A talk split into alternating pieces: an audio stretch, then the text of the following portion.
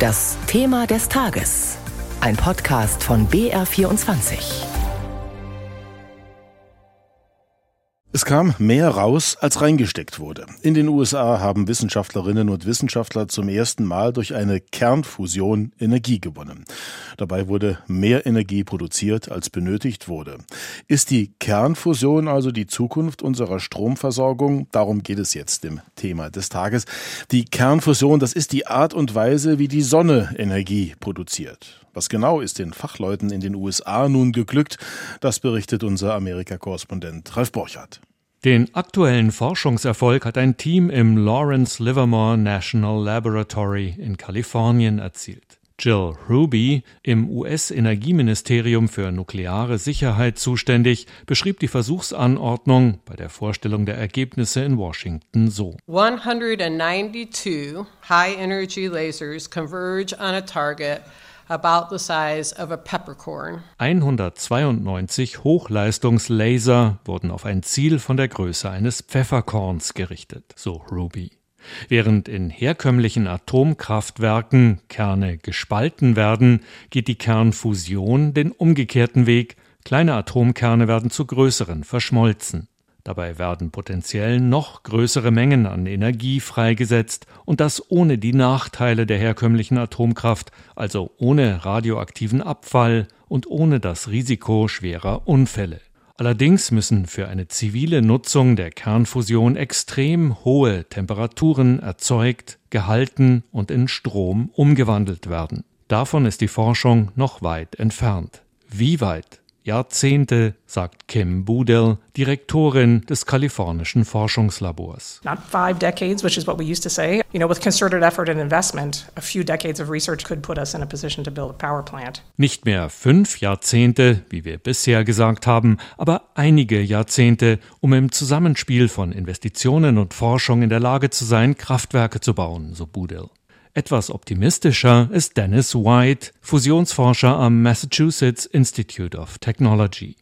Dem Radiosender NPR sagte er, entscheidende Schritte seien schon innerhalb des kommenden Jahrzehnts möglich. Within the next decade, it is difficult, but these are these kinds of advances that, that provide hope to us that in fact we're on the right path. Es ist schwierig, aber jetzt wurde einer jener Durchbrüche erzielt, die Hoffnung machen, dass wir auf dem richtigen Weg sind, so White. Die Kernfusion gilt als heiliger Gral bei der Energiegewinnung, denn sie verspricht klimafreundlichen Strom im Überfluss, fast ohne Abfall. Seit Jahrzehnten wird daran geforscht. Aus Sicht der US-Regierung ist der Durchbruch von Kalifornien die beeindruckendste wissenschaftliche Leistung des Jahrhunderts. Wie weit sie uns jetzt weiterbringt, darüber hat Carsten Kühntop mit David Klobig aus der BR Wissenschaftsredaktion gesprochen. Herr Globig, man verschmelzt Atomkerne und erhält dadurch mehr Energie, als man für die Verschmelzung eingesetzt hat. Warum dauert es wahrscheinlich noch Jahrzehnte, ehe uns die Kernfusion auf diese Art mit Energie versorgt?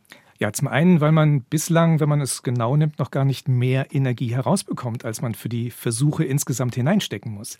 Bei dem Experiment in Kalifornien hat man den leistungsfähigsten Laser der Welt eingesetzt und der braucht jede Menge Strom. Wenn man das mit einbezieht, dann sieht die Rechnung etwas anders aus. Das war nämlich hundertmal mehr Energie, als die Kernfusion in diesem winzigen Kügelchen dann geliefert hat. Das muss sie also noch enorm verbessern. Ein weiterer Punkt für ein Kraftwerk, da braucht man Dampf, um damit eine Turbine zu betreiben. Wie man diesen Dampf mit einer solchen Anlage wieder in Kalifornien erzeugen will, ist auch noch offen. Und man müsste etliche dieser kleinen Kügelchen pro Minute zünden, wahrscheinlich sogar mehrere pro Sekunde, bis wir das mal möglicherweise für die Stromerzeugung nutzen können. Da wird es noch ziemlich lange dauern. Das Labor, das diesen Durchbruch erreicht hat, ist das Lawrence Livermore National Laboratory in Kalifornien.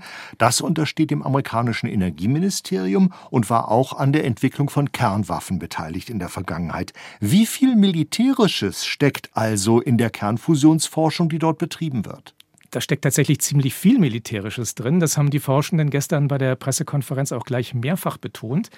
Der erfolgreiche Fusionsversuch, der soll demnach auch dabei helfen, das Kernwaffenarsenal der USA modern zu halten und neue Waffen zu entwickeln, ohne dass dafür Testexplosionen notwendig sind.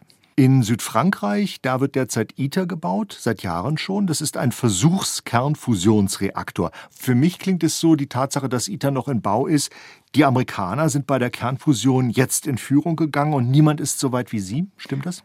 Nein, so kann man das nicht sehen. Keine Frage, den Forschern ist in Kalifornien ein wichtiger Schritt bei der Kernfusion gelungen, zumindest bei der Kernfusion, die mit Hilfe von Lasern arbeitet. Sie haben gezeigt, die Richtung scheint zu passen.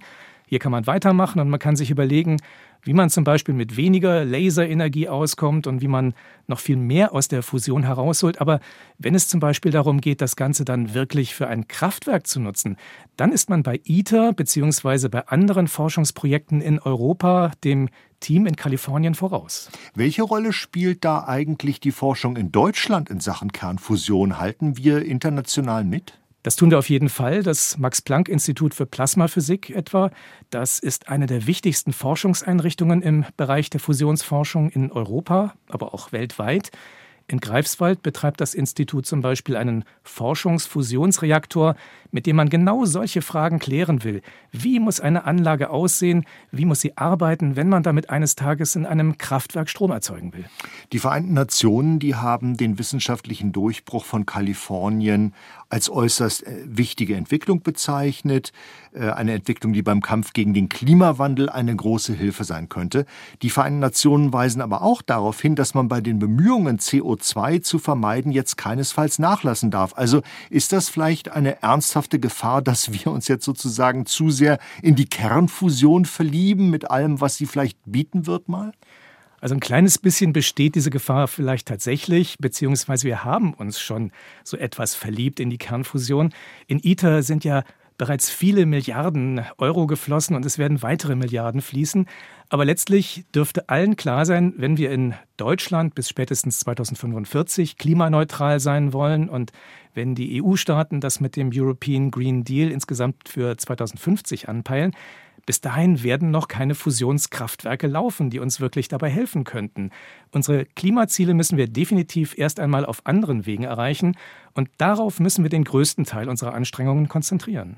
David Globig war das aus der BR Wissenschaftsredaktion. Ist die Kernfusion die Zukunft unserer Stromversorgung?